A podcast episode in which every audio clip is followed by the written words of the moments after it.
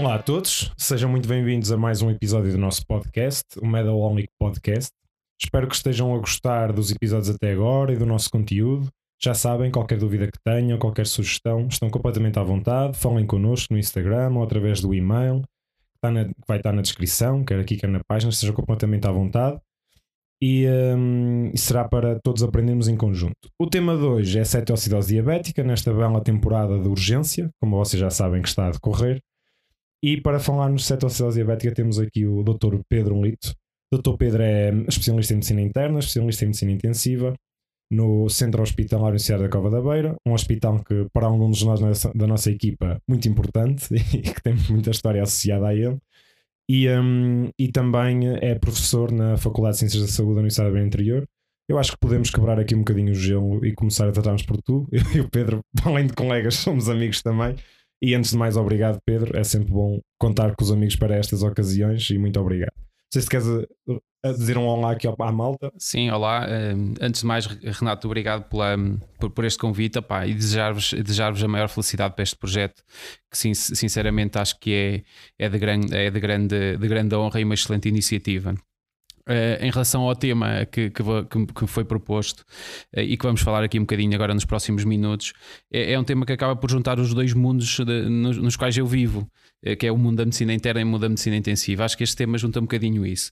As vias metabólicas endócrinas complexas e sistémicas e que envolvem todo o corpo da medicina interna. Que estão todos eh, excitadíssimos por nos ouvir a falar Seguramente, mais, o, o, o, feedback positivo, o negativo e as vias de inibição são coisas muito interessantes que devem ficar bonitas num podcast. E por outro lado, eh, o doente agudo e a disfunção multiorgânica que estão associadas muitas vezes, que é já um tema mais para a medicina intensiva. Uhum. Então, para começarmos e para darmos aqui seguimento, ia-te propor, começámos a falar um bocadinho de descrever um bocadinho o que é cetoacidose, não é? Em que situações é que acontece mais, quais é são as, as, principais causas para ela, e depois seguimos por aí adiante e vamos construindo o tema. O que é que achas? Parece-me bem, Renato. Uh, antes de mais, olha, só, só falando aqui um bocadinho desta importância, nós, nós, nós lidamos principalmente com doentes adultos, mas a verdade é que a cetoacidose diabética muitas vezes apresenta-se na idade pediátrica uhum. e acaba por ser muitas vezes diagnosticada nessa altura, porque, como sabemos, está associada a diabetes mellitus tipo 1, que acaba por ser a sua principal eh, causa, a descompensação ou uma não uhum. correta administração ou o próprio ausência de diagnóstico. Uhum. Ou seja, o episódio inaugural, não é? Exatamente. Uhum. Mas, mas não esquecermos, muitas vezes que nós pensamos sempre que a cetoacidose diabética vai estar associada a uma hiperglicemia e, e, e às vezes somos enganados, andamos à procura da hiperglicemia e só pensamos nela quando vemos valores elevados de glicémia e às vezes temos uh, jo uh, jovens adultos com valores de, de, de, glicémia ali nos 200 e pico que não valorizamos e já lá está por baixo uma cetoacidose diabética e a causa de descompensação. Isso para nos lembrarmos de um gap às vezes no diagnóstico. Em relação àquilo que falámos da, das causas, eu acho que para percebermos, Renato, se calhar para percebermos um bocadinho melhor o que é que está na base da, da, da cetoacidose diabética, melhor será fazermos um resumo do que é o normal funcionamento uh, do metabolismo da, da da, da glicose. Da glicose, neste sentido. Exatamente. Então começamos um bocadinho por aí, não é? Eu acho que vamos ao básico. Então vá. Uh, e é simples. Simplesmente nós temos que pensar que a glicose, por ação da insulina, vai ter que entrar nas células, seja elas de tecido muscular ou adiposo, para ser, poder ser utilizado como fornecimento de energia e para isso é, é necessária a insulina. Aí, aqui a chave de todo o problema de cetoacidose vai estar aí, é na insulina. A ausência, que seja ela total ou relativa, ou a deficiência, por, por dizer mais corretamente, da insulina. Se nós não temos insulina, não são então ativados os, os transportadores, os GLUT4 destas células, e a, e a glicose não passando para o interior das células não é possível usar. Portanto, se nós tivermos uma situação normal, e o glucostato do corpo estiver a funcionar bem, a, a, regulação dos níveis de glicose no sangue vão se manter entre eh, valores uh, normalizados. Claro que quando nós falamos de valores elevados de glicémia, vai subir a insulina, temos a resposta normal de retirada do sangue para o interior das células, seja para uhum. fornecimento de energia, de energia seja para armazenamento em forma de, de, de, gluco, de, glucogênio, tanto a nível do tecido adiposo como no fígado, ou quando temos valores de glicemia baixa no sangue, temos então um mecanismo contra-regulador, que é a produção do, do glucagon, que vai atuar na, na, na, na formação de nova glicose para o sangue. Portanto, este é o nosso funcionamento normal. E é aqui que nós vamos ter que perceber que as coisas falham, uhum. ok? Então, se calhar podemos começar por aí, não é? Porque este, este processo vai ter vários erros na cetoacidose e a partir daí vamos entrar num processo, podemos dizer catabólico, não é? E um processo de em que vai, em que, ou seja, essa hiperglicemia vai ser agravada pelos próprios mecanismos compensatórios do nosso organismo. E isso vai trazer as consequências, que é o que nós vamos encontrar na clínica para o diagnóstico, não é? Para a suspeita. Totalmente de acordo, Renato, é isso mesmo. Uh, o que nós vamos encontrar muitas vezes uh, neste problema que identificamos como um déficit de insulina é que uh, o próprio déficit de insulina vai fazer com que se faça um efeito bola de neve. Como é que esse efeito bola de neve funciona? Os valores elevados de glicose um, na ausência de insulina, é interpretado das células como se não houvesse glicose. Exatamente. No fundo, é isto que está a chave da questão, está aqui. Uhum. Portanto, a nível do tecido muscular e do tecido adiposo, o que nós vamos encontrar é, é essa sensibilização, ou seja, essa necessidade de informar o resto do corpo de atenção, eu não tenho aqui a glicose para trabalhar. E a resposta vai ser simples. Vamos utilizar sempre sentidos figurados para se calhar as coisas serem uhum. mais simples. A resposta vai ser simples. A nível do pâncreas, isto vai levar a que se formem, a, a que se estimule a produção do, do glucagon, como uhum. já falámos. E a nível central, vamos ter a libertação da ACTH uh, e, de, e da hormona de crescimento. Todas estas vão produzir um estado, um estado no fundo de de, de, de, estimulação e um estímulo adrenérgico. Este, por um lado, o glucagon vai atuar diretamente sobre o fígado e vamos vê-lo em conjunto a seguir como é que ele, que é que ele vai produzir a nível do fígado. E por outro lado, a CTH, como eu disse, vai uh, levar a um aumento uh, deste estímulo adrenérgico e ativar a cortisol. Este cortisol, como efeito positivo uh, de retroalimentação, tanto nas fibras musculares, no tecido muscular, como no tecido adiposo, o que vai fazer então é o estado catabólico que tu dizias. No músculo, vai promover a proteolise uhum. e um, ehm, que, por um lado, leva à formação de piruvato e de amónia, e vamos ver que elas mais à frente vão ser utilizadas e vão ter consequências. Uhum. E no tecido adiposo, uh, a lipólise, portanto, com a formação de glicerol uh, e de ácidos, uh, e de ácidos uhum. gordos. Um, ehm, e temos também aqui pronto, é a segregação, não é? Que é super importante a partir daí.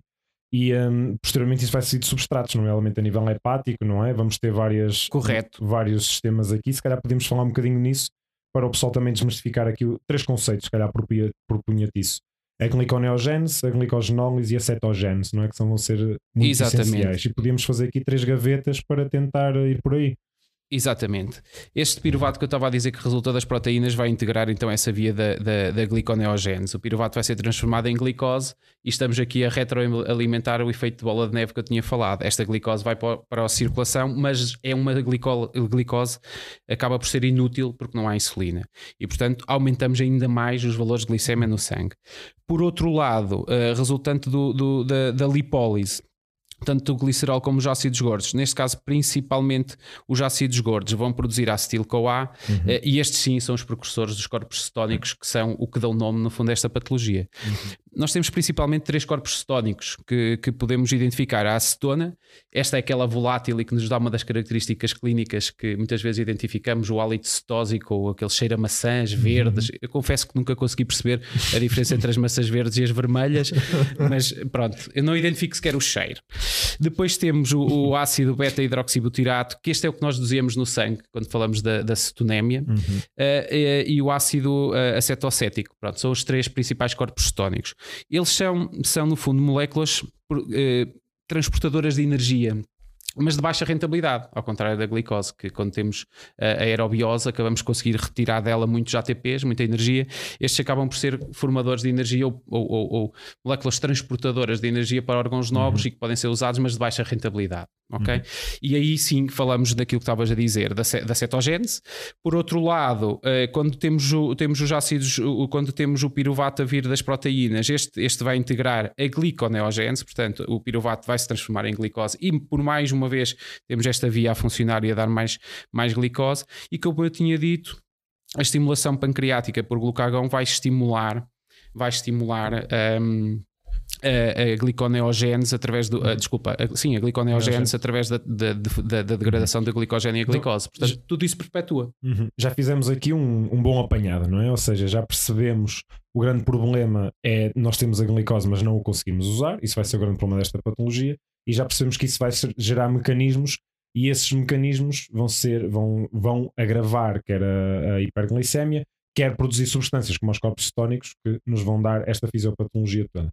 Ou seja, já demos aqui uma boa volta. Isto é complicado. Por isso, para quem nos está a ouvir, pode pôr a dar um bocadinho mais devagar, porque é sempre muito difícil ser a primeira vez. Todos nós, quando estudamos endócrino, sabemos a dificuldade que tivemos a perceber isto. Mas esta patologia, como outras de endócrino, depois de perceber, são muito bonitas, não é? E os mecanismos são muito claros e está muito bem estudado e a medicina deu-nos isso. Para completar aqui, antes de passarmos ao resto, um, o que é que tu achas? Podemos resumir aqui isto um bocadinho? Uh, ou podemos acrescentar aqui uma, uma cereja neste topo deste bom, deste mecanismo? O que é que me dizes, Pedro? Podemos pensar já, e dando já um passo para aquilo que seria uhum. o seguinte, é as consequências destas alterações. Exatamente. E quais são as consequências destas alterações? Falámos de corpos cetónicos, os corpos cetónicos são ácidos, pronto por aqui, só pensando neste, deste, neste, neste ponto de vista, um, esses ácidos vão ter consequências imediatas a nível sanguíneo, vão ser libertados a nível sanguíneo e, como qualquer ácido, vão fazer diminuir o pH, que vai ser uma das alterações que nós vamos encontrar Uhum. quando estamos a fazer a avaliação uh, uh, analítica dos nossos doentes. Até vai ser um dos critérios de diagnóstico, não é? Exatamente, é um uhum. dos que vai entrar para critérios diagnósticos. Outro é lógico de perceber se nós temos ácidos, vamos ter os efeitos tampões a querer funcionar uhum. e, portanto, o bicarbonato vai ser consumido e, ao ser consumido, leva-nos a pensar logo noutra coisa. Aquela equação da anidrase carbónica vai ter que deslocar-se para a esquerda e vamos ter mais CO2. Exatamente. E como é que nós vamos eliminar? Taquipneia, não é? Exatamente, Renato, é, é, isso mesmo. Vamos ter o doente polipneico e, curiosamente, aquilo que nós vamos encontrar muitas vezes na gasometria vai ser o CO2 baixo, porque está, está compensado numa uhum. fase inicial. Vamos encontrar seja, esse CO2 então baixo. Podemos rematar aqui como uma acidemia metabólica a tentar compensar respiratoriamente. Totalmente de acordo. É Na fase inicial é isso que nós vamos Ou encontrar. Seja, vamos ter um déficit de bicarbonato a nível da gasometria com uma emissão também de CO2 para tentar compensar isso e um pH abaixo de 7,3, não é? Sendo que o normal 7,35, 7,45, mas aqui será sempre abaixo de 7,3 e poderá ir até níveis abaixo de 7, mas esperemos que não, porque aí já serão situações graves, não é? Pronto, ou seja, já entramos aqui também num, num mecanismo. Mas continua, Pedro, desculpa. Não, estava sim, acrescentava a essas alterações, e é uma, mais um dos critérios que nós vamos uhum. encontrar, o anion gap. Portanto, Exatamente. estamos a falar daqui de ácidos e, portanto, vamos ter um anion gap aumentado. Uhum. Normalmente falamos que está acima do normal, falamos do 12 como o cutoff superior, uhum. e, portanto, nós normalmente vamos encontrar anion gap superior, já à volta dos 20. Uhum. Recordar que estes doentes, como normalmente são doentes mais jovens, eh, porque, eh, que nós encontramos, acabamos por ter acabamos por ter uh, muitas vezes uh, estes doentes ainda minimamente compensados. E este anion gap, lembrar-vos que apenas tem outras causas e pode haver outras causas e não vamos cometer erros uh, de encontrar apenas acidémias com anion gaps elevados e achar que é sempre uma cetoacidose. Eu costumo dizer isto na brincadeira, não é? Não é por nos furar um pneu que não podemos ter a bateria do carro variada, não é? E, e às vezes procurar... podemos ter o azar de acontecerem as duas ao, ao, mesmo, tempo. tempo. não é? Temos que procurar um bocadinho nisso. Mas, mas força. Olha, e continuando então um bocadinho nas consequências desta alteração do metabolismo da glicose por ausência da insulina, eh, pensamos diretamente noutro sistema. Como, como internistas que somos, eh, começamos logo a pensar noutros órgãos que vão ser afetados. É claro sei, que. Não sei se era um conta, o Pedro acabou de desvendar a minha especialidade. Eh, eu penso num dos podcasts que eu ouvi anteriormente eh, já tinha sido desvendado. Se calhar. Não levantei o véu aqui de nada. Uh, em relação, em relação à, à, à, afetação de outros órgãos, nós podemos partir por aí. É, é claro que uh, na degradação de, dos, dos tecidos, dos, de, na lipólise, uma das coisas que se forma uh, são, são ácidos gordos e alguns deles são prostaglandinas e, portanto, têm um efeito pró-inflamatório que vão diminuir a tensão arterial e por outro lado, isso tem como, como, como, uma vasodilatação, alguma perda de fluido, que vamos ver que acontece também, mais uma vez, isto é somatório e consecutivo e consequente, e vamos fazer com que tenhamos menos volume disponível, por um efeito renal, que é a, a, diurese osmótica secundária a uma hiperglicemia. Portanto, a hiperglicemia em termos renais, e cruza aqui o renal com, com o cardíaco, uhum. que são indissociáveis, como sabes, uhum. um, e portanto nós vamos ter uma diurese osmótica e vamos desidratar-nos ou autodesidratar-nos a tentar uhum. eliminar essa glicose que existe a uhum. circular em excesso. E, e ou seja, esta hiperglicemia, não é? Vai, vai haver com que haja perda quer de água, quer de eletrólitos a nível renal. Correto vai muitas vezes corresponde até a uma poliúria, pode acontecer até poliúria, não é? valores bastante elevados de, de diurese. E isto simplifica o quê? Isto significa o quê? Uma desidratação, uma, pode haver uma polidipsia associada, não é? Muito comum na diabetes, todos nós sabemos isso. O compensatório. É? O compensatório, exatamente. E até nos vai dar, se me permites, dois sintomas que podemos encontrar nestes doentes, que era taquicardia e até pode haver, se a desidratação for muito acentuada numa fase, pode haver a hipotensão associada. Era aí que, exatamente que eu queria chegar quando começava a falar do sistema cardiocirculatório, são esses mesmos. Nós vamos ter uma taquicardia reflexa na tentativa de manter um débito cardíaco Uhum. adequado, à custa de termos uma pré-carga baixa, portanto isso vai Uhum. acontecer. Uh, e depois esta, esta hipovol, pela hipovolemia uh, e a hipotensão tem estes dois mecanismos, ou o débito cardíaco já está Uhum. exageradamente uh, de, afetado, ou então efetivamente tens um efeito de diminuição das resistências vasculares periféricas por, este, por efeito destas prostaglandinas que estão circulantes. Uhum. Estas, se me permites, estas prostaglandinas vão dar uma das car- car- características também muito interessantes da cetoacidose diabética, que muitas vezes são os quadros de dor abdominal que aparecem. Exatamente. Muitas vezes são marcados, ainda bem que por náuseas, vómitos eh, e dor abdominal. São as queixas muitas vezes inespecíficas que os doentes eh, se Uhum. apresentam na, na urgência. Uhum. Ok? E é nesse sentido. E também, entrando agora um bocadinho na parte dos eletrólitos, que é muito importante, temos uma hiponatrémia, não é? Que pode, que, que pode normalmente estar sempre associada, não é? Eh, Que vai estar, e esta hiponatrémia também vai ter alterações, nomeadamente a nível de. Porque nós, como vocês viram numa publicação na página, não é? Eh, As consequências da hiponatrémia estão muitas vezes associadas ao tempo de instalação dessa mesma hiponatrémia. Ou seja, e se for relativamente rápido, podemos ter um edema cerebral que também nos vai dar outros sintomas que são muito característicos aqui, que é a alteração do estado mental, não é? A prostração, a agitação que estes doentes podem ter. E já estamos aqui a chegar ao diagnóstico só a falar da fisiopatologia, não é? Já estamos aqui a chegar aos sintomas todos. É o que está na base. E se nós conseguirmos eh, eh, associar os sintomas ao problema fisiopatológico, isso é que faz de nós bons, bons médicos, acho eu. Eh, Mas indo indo contra aquilo que me estavas a dizer, efetivamente, pr- primeiro chamar a atenção da- do sódio. Não, não nos esquecermos de corrigir o valor de sódio para os níveis e para as concentrações da, da glicose. Muitas vezes fazemos uma leitura direta do valor da concentração em mil equivalentes do sódio e acabamos por não fazer a correção em função da concentração que temos de glicose. Exatamente. E- Ou seja, a, hiper, a hiperglicemia é uma das causas de pseudo-hiponatremia. Exatamente, é aí que eu quero chegar. Às vezes vamos ter valores que podem estar no- baixos ou, pseudo, ou normalmente corrigidos e não são verdadeiros. Portanto, fazer um valor da correção. E depois, efetivamente, tocaste num ponto muito importante que é eh, as alterações neurológicas que podem aparecer consequência destas alterações eletrolíticas. Sejam pelo sódio, que é aquele que nos chama mais a atenção, por causa do desequilíbrio que vamos ter das membranas celulares a nível central e que podem levar efetivamente ao edema cerebral e que de forma progressiva podemos ter efetivamente um doente ou agitado numa forma inicial ou pro- progressivamente mais letárgico, inclusivamente evoluir para um coma. Uma. Ok? Esta, e totalmente de acordo com aquilo que também comentaste, Renato, é é a evolução e a rapidez com que eles acontecem vão determinar também o outcome e o prognóstico do, do nosso doente. Portanto, aí está um ponto central que nós vamos ter que corrigir, que vai ser esta desidratação para tentar voltar a equilibrar. Portanto, vês que estamos a fazer já aqui uma ponte até para o tratamento. já. Tratamento, é isso. E se calhar eh, podemos então passar para a fase seguinte. Já falámos aqui de muita coisa. Acho que demos aqui uma grande volta à fisiopatologia. Eh, Quem ouvir isto e depois for pegar num livro, de certeza que o meio trabalho está feito. Um, como- se calhar podíamos já arrematar aqui muito fácil. E eu vou dizer, e se calhar se concordares, se quiseres alguma coisa, estás à vontade. Seja, nesta fisiopatologia vamos ter vários sintomas. Todos eles sejam consequência ou compensatórios, não é? Desde a poliúria, a polidipsia, hipotensão, taquicardia, taquipneia, as náuseas, vómitos e a dor abdominal que pode haver, como tu disseste. Isto são sintomas que nos podem aparecer na cetoacidose. Nós já vimos várias e muitas vezes as pessoas vêm, tô- até vêm muito, eu apanhei vários, da minha experiência é, vêm até mais por os vómitos. Estão com os vómitos e depois dizem assim, realmente ando a beber muita água, realmente tenho muita sede, realmente sou diabético, realmente não vou a uma consulta há muito tempo. E às então vezes não nem se- sabe que é diabético. Exatamente, às vezes são mesmo as manifestações iniciais dos quadros inaugurais da diabetes. Já, já temos aqui os sintomas. Hum, gostava só aqui de, te, de fazer aqui uma. Estamos a caminhar aqui para a fase final e gostava aqui de, de te fazer, hum, fazer aqui um bocadinho, que é na história clínica, o que é que podemos perguntar mais a estes doentes? Achas que podemos acrescentar mais alguma coisa do que eu falei? Sim, eh, Renato, acho que é fundamental na história clínica obter alguns, algum, alguma informação, nomeadamente tentar estabelecer relação com eh, eventuais causas da descompensação nos casos em que já estão identificados como diabetes, nomeadamente eh, sintomas que sejam sugestivos de infecção, que acaba por ser muitas vezes o trigger da- desta descompensação, as intoxicações, sejam elas eh, eh, por álcool ou por medicamentos, a história dos medicamentos recentes, muitas vezes associados associação de novos, novas moléculas eh, diuréticos uhum. tiazídicos podem estar associados, por exemplo, a também a estas situações. O consumo de estupefacientes também pode ser um uhum. dos motivos, a cocaína. Uh, e medicação, a medicação, não esquecer às vezes aqui a metformina, é um, é um fármaco que atua de forma diferente, uhum. mas que pode estar muitas vezes também associado a esta situação uhum. de acidémia e que é diferente e se calhar daria também outro, outro podcast, podcast com, este, com este tema.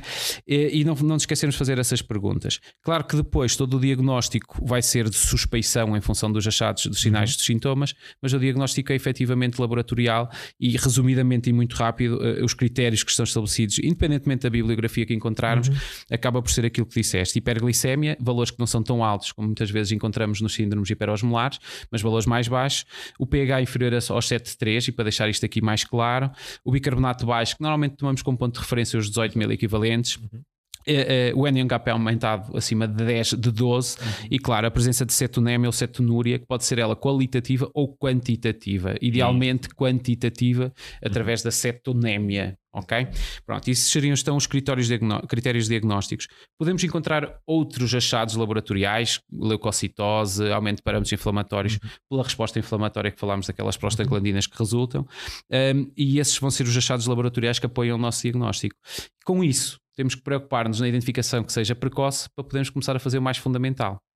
Yeah, tratar. É? Exatamente. E, e, antes disso, se me permites rematar, a ver se remato bem. Ou seja, no que é que nós temos que perceber aqui, para resumir? Que a cetoacidose vai ter sempre uma causa. Ou é uma diabetes inaugural, ou então é um doente que é diabético, em comprimento terapêutico, temos sempre o doente mente, não é? Isto é uma coisa que é, é, é preciso ser dito. O doente muitas vezes diz que faz as coisas e não faz. E depois, resumindo, calças, doença aguda, desde infecções, doença cardiovascular aguda, que pode ser, estar no, no, no, pode ser uma causa de descompensação, e os fármacos. Alertaste para fármacos como a cocaína. Eu gostava de alertar aqui para dois ou três. Cocaína não é bem Esse um fármaco. fármaco é uma substância, é uma droga. Mas sim, alertaste para a metformina. Eu gostava de alertar aqui para alguns antipsicóticos, como a também estão associados. E para um fármaco que agora está muito na moda, muito importante, que são os inibidores da CGA1T2, que também podem estar associados Correto. Esta... Renato, os, um dos, uma das formas de, de, fisiológicas de tentar estabelecer esta hiperglicemia é mesmo a eliminação renal. Uhum. E o que, nós, o que nós fazemos normalmente é a filtração acaba por ter. Nós reabsorvemos praticamente toda a uhum. glicose que é filtrada a nível do rim uhum. através de alguns transportadores, nomeadamente os SGLT, uhum. os SGLT 1 e 2, sendo que os dois são responsáveis por 90% praticamente da reabsorção desta da, da glicemia. Se nós os bloquearmos, estamos a inibir um dos mecanismos que nos permite permitem manter alguma estabilidade. Uhum. E, portanto, vamos perpetuar ainda mais o problema. Exatamente. Que é ter glicémias muito altas e inúteis uhum. e que levam para a alteração da osmolaridade Exatamente. toda sanguínea e perpetuamos mais uma uhum. vez o problema. Glicémias altas, não úteis, e entramos no boneco que falámos já várias vezes, que é uma bola de neve que temos é, que a quebrar. E, é quase uma pescadinha de rabinho na boca, não é? Totalmente é uma pescadinha de rabo na boca. Então, agora, para caminharmos para o fim, se calhar falámos um bocadinho do tratamento. Eu gostava só aqui é assim, o tratamento muito, é muito difícil de decorarem a partir daqui. Há muitas tabelas ajudar a isso. Eh, eu uso várias, de certeza que o Pedro também usa outras, por acaso nem vimos que são as mesmas ou não, mas quase todas as que existem estão bem feitas e nos dão uma boa ideia. Gostava só, o Pedro vai falar aqui um bocadinho disto. Uh, temos sempre que ter atenção só para ficar ideias-chaves. Há correção da insulina, há correção da, da hiponatrémia e nunca nos podemos esquecer, o Pedro César vai tocar nisto, certeza concordas, do potássio, não é? E agora, se quiseres. Sim, Renato, acabaste já por, por fazer um resumo bastante uh, tópico, por tópicos daquilo que, que temos que falar quando falamos do tratamento. Permite-me só fazer aqui uma. O tratamento, um, eh, temos grandes vantagens em utilizar protocolos, ok? Uhum. Isso é uma das coisas que é fundamental chamarmos a atenção ter o tratamento protocolizado. Estes doentes precisam de avaliações muitas vezes horárias ou de meia meia hora uh, analíticas ou com gasimetrias e, portanto, estes doentes, um dos sítios onde podem, têm que ser tratados são unidades de nível intermédio, inclusivamente alguns precisam de cuidados intensivos. Daí o local onde os colocamos, estes doentes precisam de monitorização e precisam de estar bem alocados. Esse é, se calhar, o ponto inicial e chave uhum. de, do tratamento. E depois, sim, quais são as, o, o, fundamental? É não esquecermos que estes doentes o que têm é um grande, uma grande desidratação. E se calhar, se eu tivesse que escolher uma única terapêutica para estes doentes era hidratá-los. Uh, hidratação endovenosa, porque Uhum. eles a maior parte das vezes não toleram nem absorvem a Uhum. hidratação oral, e vamos ter que usar soros, sejam eles uh, normossalinos ou hipossalinos, se tivermos já uns valores de sódio elevados. Ok? E depois tocaste noutro ponto fundamental, que é o potássio. Temos que começar desde cedo a corrigi-lo. Temos valores de referência, podemos usar os, os valores de referência que vêm em, vários, em várias bibliografias, em que devemos começar a suplementar, mesmo quando ainda temos valores de potássio normais, porque a verdade é que eh, o déficit real de potássio é, é muito grande, porque este potássio tem, tem um, um shift. Ele está com um valor sérico relativamente normal, mas o intracelular, pela impossibilidade dos transportadores GLUT4, vai- é, é- é extremamente baixo. Portanto, temos um déficit de potássio muito grande a nível de corpo. Uhum. E portanto, mesmo com valores normais acima de 3.3, que já é um bocadinho baixo, devemos começar a suplementar. Uhum. Por regra, o que fazemos é colocar 20 ou 30 megs por cada litro de soro que vamos introduzindo. Uhum. E quanto soro é que nós introduzimos? Aí é que está a questão. Podemos fazer contas a valores absolutos ou podemos ter como referência o peso do doente. E, e que, sinceramente, nós temos que funcionar com o peso do doente porque o volume corporal muda eh, significativamente em função disso. Uhum. Como referência, 15 a 25 ml por quilo é aquilo que nós utilizamos em termos de reposição volémica para os Uhum. doentes e vamos fazer isto de forma agressiva logo na primeira hora, ok? E depois vamos reduzindo. Portanto, volume com soros, correção de potássio sempre muito agressiva Uhum. e começar precocemente, não é deixar de ter hipocaliema para começar a suplementar com potássio e depois eh, não nos esquecermos que junto com o potássio temos o fósforo e o magnésio que acabam por nos Exatamente. acompanhar e o magnésio inclusivamente vai dar aqui uma ajudazinha a mantermos o potássio, Potássio, o potássio exatamente. E a normalizado. prevenir os riscos de arritmias que pode acontecer nestes doentes com os distúrbios hidroeletrolíticos, não é? muito frequentes. Muito frequentes. Por isso é que estes doentes nunca se esqueçam, sempre monitorizados, sempre com vigilância e têm que estar sempre seguidos. Depois Outra- vamos aqui ao cerne da questão. A insulina. Exatamente. O problema é a insulina. Se, portanto, nós não temos insulina, temos que começar a fazer insulina. Eh, normalmente podemos fazer logo de início um bolos. eh, endovenoso, Eh, não Uhum. falamos aqui da administração standard de- dos subcutâneos, fazemos administrações endovenosas. Vamos encontrar depois muitas tabelas, como tu disseste, esquemas protocolizados em função de peso, em função do Uhum. valor de glicemia hora, os valores de unidades por fusão hora que devemos Uhum. fazer. Como norma geral para começar, aquilo que fazemos é um bolos de 0,1 Unidades por quilo. por quilo Uhum. e na primeira hora iniciamos com o mesmo valor, ou seja, um, um indivíduo com 70 quilos faço um bolos de 7 unidades e inicio 7 unidades hora. Uhum. E vou controlar na hora seguinte o valor que tenho de glicémia. E em função do valor de glicémia que tenho, posso usar as múltiplas tabelas ou então fazer uma coisa muito rápida que, que é dividir esse valor, por, o valor de glicémia que tenho por 100 vai-me dar um bocadinho uh, Queres um aproximado. bocadinho mais devagar para o pessoal? Diz lá. Eu utilizo muitas vezes, isto é, é, é- é grosseiro, mas acaba por coincidir. O valor de glicémia que temos horário, Uhum. dividi-lo por 100, por exemplo, 200 de glicémia, se eu dividir por 100 tenho duas. duas. Eu vou precisar de fazer pelo menos duas Duas unidades por hora. Exatamente. Se eu comecei com 7, provavelmente estou um bocadinho acima. E se o meu valor tem vindo a descer, eu vou reduzir essas duas. Ok? Esta é a regra que eu costumo utilizar. E, e gerindo, não é? Mas há as tabelas. Só que, uma, só que um pormenor uh, de uma lição que eu costumo usar e acho que é o que está preconizado são as 50 unidades de insulina de- rápida. Nunca se esqueçam, aqui é rápida, em 50 cc de soro e depois vamos vendo. Aqui para, para, aqui para adiantar, se calhar podíamos passar um bocadinho para os critérios de correção para, para terminarmos aqui o. Sim, e, e no fundo é quando é que nós vamos eh, parar com esta eh, terapêutica agressiva. Eh, no fundo é quando assumimos que já, já superámos o estado de cetoacidose.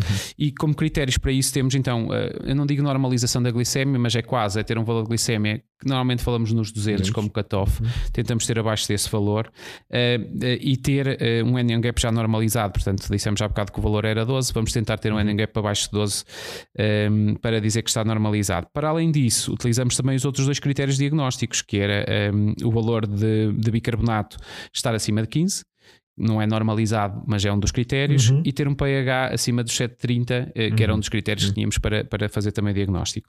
Nesse momento, pensamos então em fazer um switch de valores de perfusão ou perfusão de insulina para um esquema eh, mais adequado e personalizado para o doente. O, o que fazemos habitualmente é o esquema basal bolos e retomamos.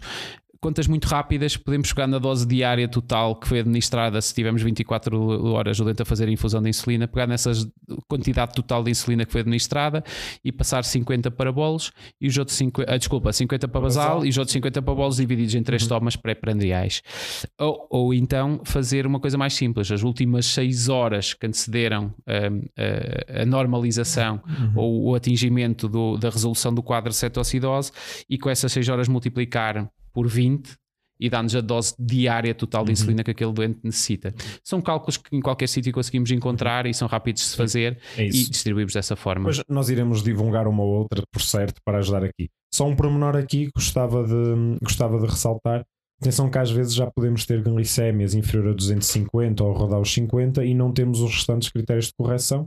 É preciso termos um algum cuidado aqui com a perfusão de insulina, porque, ou seja, a glicemia vai continuar a baixar, porque o que nós queremos aqui é inibir aqueles mecanismos todos que falámos, e até poderá haver necessidade, enquanto fazemos a glicémia, fazer uma infusão de um soro glicosado ao mesmo tempo, um, para, um, para prevenir que haja uma hipoglicemia até atingirmos essa correção.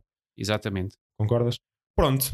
Então foram aqui. Hoje, hoje esticámos um bocadinho no tempo, mas também era um, é um tema muito importante, muito difícil. Agradecer mais uma vez ao Pedro uh, por, por vir cá uh, ajudar-nos neste tema. O Pedro é uma pessoa com muita experiência e que todos nós temos como uma, uma excelente referência na medicina.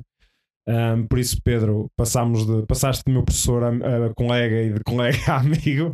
Muito obrigado, muito obrigado por, uh, muito obrigado por isto. Espero que tenhas gostado. Não sei se queres deixar aqui alguma palavra. Adorei, Renato. Como sabes, o que me caracteriza é a verborreia e a incapacidade de ser sucinto.